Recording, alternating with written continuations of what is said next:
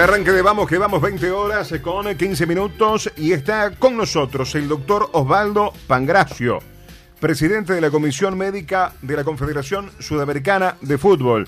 Pangracio, bienvenido a Vamos que Vamos. Fabián Bertolini lo saludo. Un abrazo.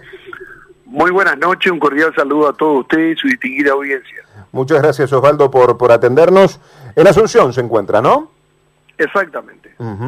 Bien, antes de meternos en tema, ¿cómo está pasando? ¿Cómo está Paraguay con estos, con estos, esta situación que está viviendo el mundo de esta pandemia que nadie está ajena?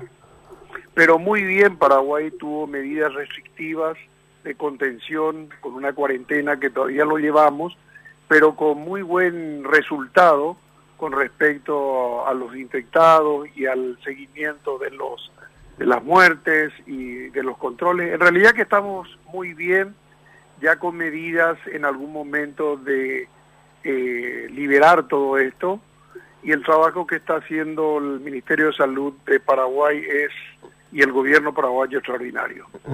Osvaldo, cuando, nos dice están, estamos en, en una situación de liberar todo esto, ¿a qué se refiere? ¿Quizás a volver a una normalidad en Paraguay? No creo una normalidad al 100%, pero en forma escalonada. Eh, hay un plan de trabajo del gobierno, prioridades, tenemos muy pocos casos, en algún momento aumentarán esos casos como debe ser para tener un sistema inmune también dentro del país de los habitantes, pero se va a hacer todo en forma ordenada, en forma viendo la posibilidad que la gente pueda volver, eh, no todas eh, al mismo tiempo al trabajo, pero sí están existiendo un plan de trabajo para que finales de abril se pueda implementar.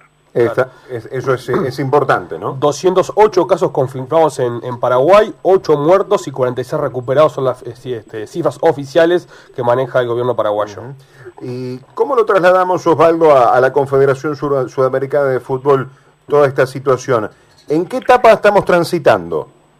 Bueno, dentro de la comisión médica estrictamente de la Confederación Sudamericana de Fútbol, eh, nuestro objetivo es la colaboración, eh, de la colaboración es considerar las evaluaciones de riesgo y los factores que deben existir para que el fútbol profesional y por qué no el aficionado se reúne de manera segura.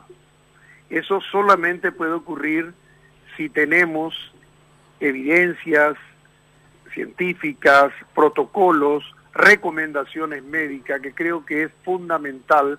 No podemos estar sentados hace tres a cuatro semanas, cinco semanas, y no tener una visión de darle una esperanza al jugador de fútbol en este caso para volver al entrenamiento, porque sabemos que lo primero y lo fundamental es llegar al entrenamiento para después a la competición. Entonces, a raíz de esto nos hemos reunido hace dos, tres semanas con los médicos de la comisión médica y con los médicos de selección de cada país que rodea y nuclea la Comebol, con el objetivo de crear un protocolo y que cada uno dé su punto de vista.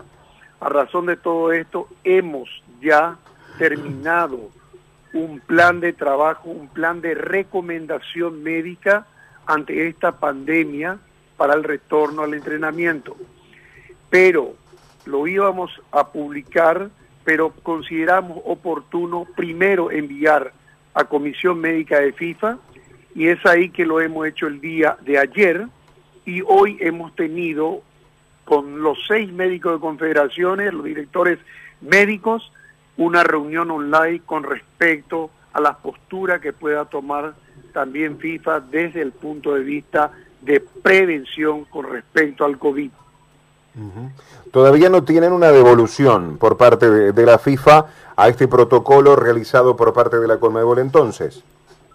Eh, no, nosotros enviamos, eh, hoy tuvimos online, estuvimos dos horas trabajando con el director médico de FIFA y los seis directores médicos de confederaciones, cada uno dio su punto de vista, por ejemplo, el caso del Ramadán, eh, el caso de en África, cada uno dio su punto de vista, ya han escrito su propuesta y también la FIFA remarcó el hecho de que Comebol fue la única confederación que ya tenía un protocolo que ya lo habíamos enviado el día de ayer, que lo, vio con una gestión muy positiva y nos agradeció mucho. eh, pero esperamos trabajar en conjunto en estos hasta fin de semana o inicio de la próxima para ya comunicar al, al, medio futbolístico de una esperanza de, volver a entrenar. Hay muchas cosas muy positivas que se deben lograr y se deben aprender de esta pandemia que fue muy dinámica y es muy dinámica, que es la prevención. Tal cual. Esta prevención, y yo, nosotros hablamos hoy con el, el director médico de la UEFA, que es un alemán, que es el que hizo todo el protocolo de la Bundesliga con el Ministerio de Salud de cada región de Alemania para volver a los entrenamientos que lo están haciendo ya tres semanas y con la posibilidad de volver que se reinicie la Bundesliga el 9 de mayo. Entonces, una pregunta que, la, que, que él, o sea, una respuesta que él nos daba, que lo más, a mayor prevención, menos contagio. Es categórico. O sea, vamos a tener que vivir en los próximos meses en un sistema de cuidado sanitario, de prevención y quitarnos ese miedo que todos tenemos, porque realmente es una afección que en el 80% pasa desapercibido o pasa por una simple gripe y existen casos que se complican cuando existe comorbilidades en los pacientes o pacientes ancianos. Ha sido, eh, es muy claro en los conceptos, Osvaldo. Eh, a grandes rasgos, no quiero entrar en lo minucioso porque está en plena elaboración, a su vez también están esperando una devolución por parte de FIFA, pero a grandes rasgos hemos leído nosotros también los protocolos de UEFA y de FIFA para Europa como para la vuelta a los entrenamientos, lo que ha también eh, realizado cada institución, algunos en Portugal, este ejemplo que pone usted de, Alemania, en España y en Italia para volver en mayo, a grandes rasgos, dentro de ese de protocolo, ¿Cómo podemos eh, implementarlo nosotros dentro de nuestras dificultades que tenemos en esta parte del mundo también futbolístico? Bueno, eh, eh, ahora tenemos que pensar diferente porque está, es cierto lo que vos decís, siempre tenemos una dificultad y generalmente las dificultades se encaminan a la parte de salud y eso nos ha demostrado esta pandemia que tenemos un déficit en lo que respecta a la salud. Pero este es un protocolo muy básico es un protocolo muy sencillo desde el punto de vista eh, médico en la parte de prevención y hay cuestiones muy importantes que hay que tener en cuenta, es que se inicia todo el día, en tres días, en una semana, en dos meses, como una pretemporada. Vamos a hablar de un equipo, una pretemporada. ¿Qué hago yo en la pretemporada? Le hago los análisis de sangre, el cuidado clínico de mi atleta y implemento más en los estudios cardiológicos y los estudios pulmonares. Eso es muy importante que ahora se implementa y se introduce. La prueba del COVID, hacer o no hacer, queda todo a criterio de la organización sanitaria del país y del médico de equipo o de selección. El trabajo que uno pueda realizar en forma eh, de grupos de cinco, como lo están haciendo en Alemania, grupos de seis, por horarios diferentes y con las condiciones y las medidas preventivas necesarias de higiene. Y es muy sencillo. Entonces, todo eso rubrica un plan de trabajo que Conmebol, a través de la Comisión Médica, quiere dar a mm. conocimiento como herramienta para utilizarlo en los equipos profesionales y, ¿por qué no, no profesionales? Claro, claro. Aquí hay una intención en nuestro país, en Uruguay, este Osvaldo, de en mayo volver a entrenarse. Dentro de estos cuidados que usted nos está explicando, de en diferentes horarios, de practicar en grupos de 6, 7 máximo. Al aire libre. Al aire libre, tener estos cuidados también de eh, los estudios antes y después, de no aglomeración, por ejemplo, no utilizar los vestuarios y este tipo de cosas que podemos nombrar eh, varios ejemplos como para dentro de los cuidados. Lo que nos está pasando a nosotros, estimado, estimado Osvaldo, es, bueno, manejamos este protocolo, los jugadores quieren volver, los equipos tienen la duda, producto de volver a del miedo. Del, del miedo y a su vez también el tema económico, de decir, volvemos, hay que volver a la actividad. En nuestro país, le cuento, por usted ya lo sabe, pero en nuestro país todos los futbolistas entrenadores, preparadores físicos y demás, todos los funcionarios de los equipos están en un seguro de desempleo. Entonces, esta situación hace que el volver las instituciones que no están recaudando tienen que pagar el 100% y volver porque sí, sin saber cuándo comienzan las competencias, es muy difícil, es muy difícil. Pero, pero te voy a decir una cosa, está muy bien el pensamiento y el desglose de tu alocución, pero tenés que, antes de volver, dar paso seguro, da un paso seguro día a día, es decir, si yo tengo un acuerdo con el Ministerio de Deporte, el Ministerio de Salud, y tengo las medidas preventivas necesarias, tengo espacio de sobra, tengo la gente del fútbol son las que eh, menos impacto tendrían porque están inmunemente muy bien desarrolladas. O sea, tenés muchos factores que podés aplicar y flexibilizar volviendo a los entrenamientos en grupo. Eh, yo te, te, doy otra imagen. Yo fui futbolista profesional. ¿Qué haría yo si nadie me da una esperanza y estoy hace seis semanas en cuarentena entrenando en mi casa lo que tienen espacio, lo que no tienen espacio, no sé cómo lo harán, y no tengo una esperanza de que, no sé si el fútbol vendrá, pero que sea algo que me indique que pueda entrenar al aire libre con todas las precauciones necesarias. Entonces, hay que ser proactivo y por eso la Comebol puso a disposición de todo y va a poner finalmente esa recomendación que es muy importante.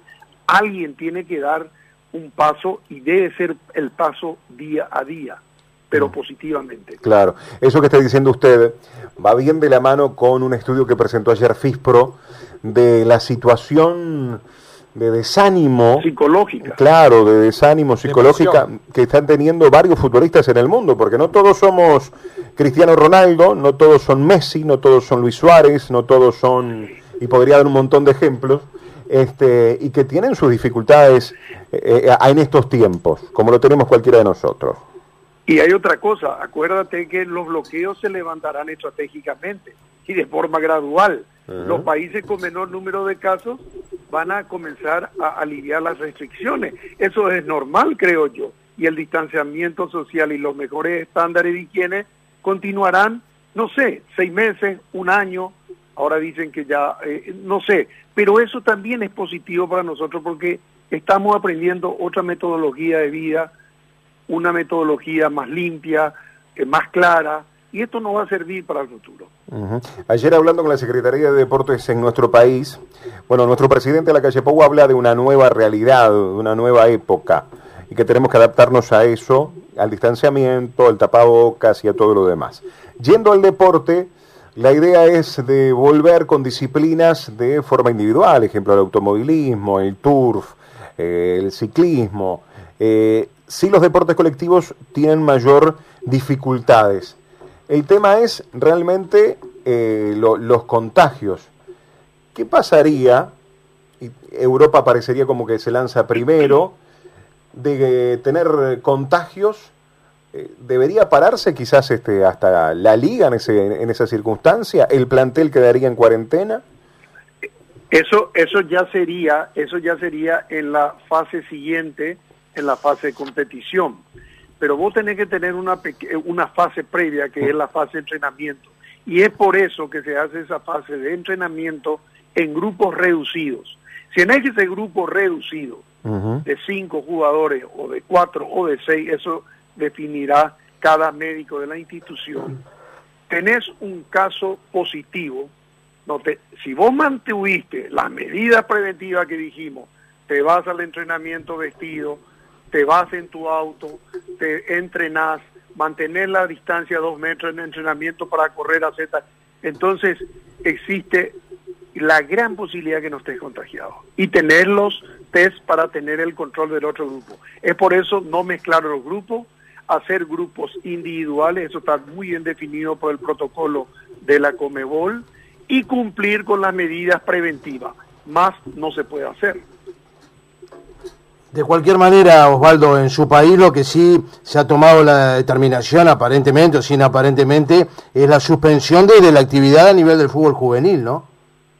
Bueno, yo eh, por eso digo, yo no puedo hablar por, lamentablemente yo estoy en una situación diferente soy paraguayo, pero eh, está bien lo que decís, eso se ha tomado, pero yo soy, eh, me encargo de la parte de la Comisión Médica de Comebol. Claro, entiendo la, diferencia. Eh, si bien es una fase este, siguiente y capaz este, a ponernos demasiado, pero llegaron a hablar el punto de, de cuando haya eliminatorias, de que los jugadores vendrían del extranjero.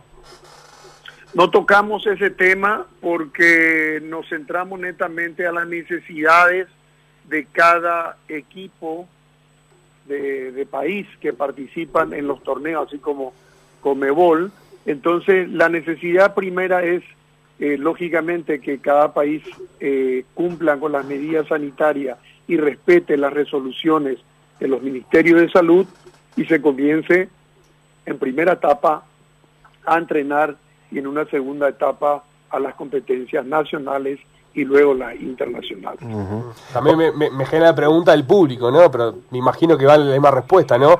Eh, ¿Cómo la gente, si van a haber partidos de Conmebol con gente? Yo creo que no puedo eh, decir nada con respecto al público porque nos manejamos justamente en un, en un protocolo y recomendaciones a nivel de los jugadores pero creo que eh, eso también a nivel mundial, y hoy la FIFA habló de que la Bundesliga inicia sin público, o sea, no sin público, o sea, la gente operativa participará del evento sin público y también hablaron que la Premier Liga cuando reanude, ese es el objetivo por este momento, porque todo es muy dinámico, vuelvo a repetir, esto puede cambiar de aquí a seis meses ocho meses, yo pienso con mucho positivismo, esto va a cambiar mucho y vamos a tener muchas buenas noticias, pero hay que dar un paso y ese paso debe ser día a día. Eh, ¿Para usted es viable, Osvaldo, lo que eh, se ha manejado, incluso que las eliminatorias se comiencen en septiembre y está la incertidumbre todavía, por ejemplo, de la Libertadores y la Sudamericana, pero usted es optimista en que más o menos en esos meses pueda volver la competencia? Bueno, yo, yo respeto mucho las decisiones del... Tenemos un director de competiciones de selecciones, que es el señor Hugo Figuereo, y un director de competiciones de clubes, que es el Federico Nantes, y ellos son las personas indicadas que dirán, de acuerdo a la evolución de la enfermedad, cuándo y cómo se vuelve al fútbol. Hoy leía, este Osvaldo, eh, una entrevista que le realizaban a Gonzalo Veloso, secretario general de la Confederación, y él hablaba justamente de eso que usted comentaba, de las intenciones de volver a entrenar en junio y en agosto volver a las copas internacionales, este, ya sea Sudamericano Libertadores, y después el tema de la eliminatoria eh, en septiembre, es una idea que, manejaba también Gonzalo en la jornada de hoy hablando para, para medios argentinos. Y ahí es lo que usted nos ha narrado en esta, en esta charla tan ilustrativa que, que, nos, que estamos teniendo. Ahí también va a depender mucho del gobierno y las decisiones de cada país. No es lo mismo Uruguay y Paraguay, que quizás estamos en una etapa, que por ejemplo Brasil y Ecuador. Exactamente, por eso digo de que, vuelvo a repetir, esto es muy dinámico y las definiciones vendrán a partir de las políticas y las decisiones de los ministerios de salud de cada país que congrega la Comebol. Así de sencillo. Eh, bueno, se espera el protocolo entonces para estos días por parte de FIFA de una devolución como para darlo a conocer y dar ese paso tan importante que usted nos está diciendo de, darse por parte de las instituciones de volver a, a, entrenarse con los cuidados correspondientes. Así que vamos a estar muy atentos, Osvaldo, a esa devolución de FIFA y a lo que ustedes puedan dar también para el resto de las federaciones y asociaciones. Correcto, muchísimas gracias y cuando gusten. Un placer, un abrazo.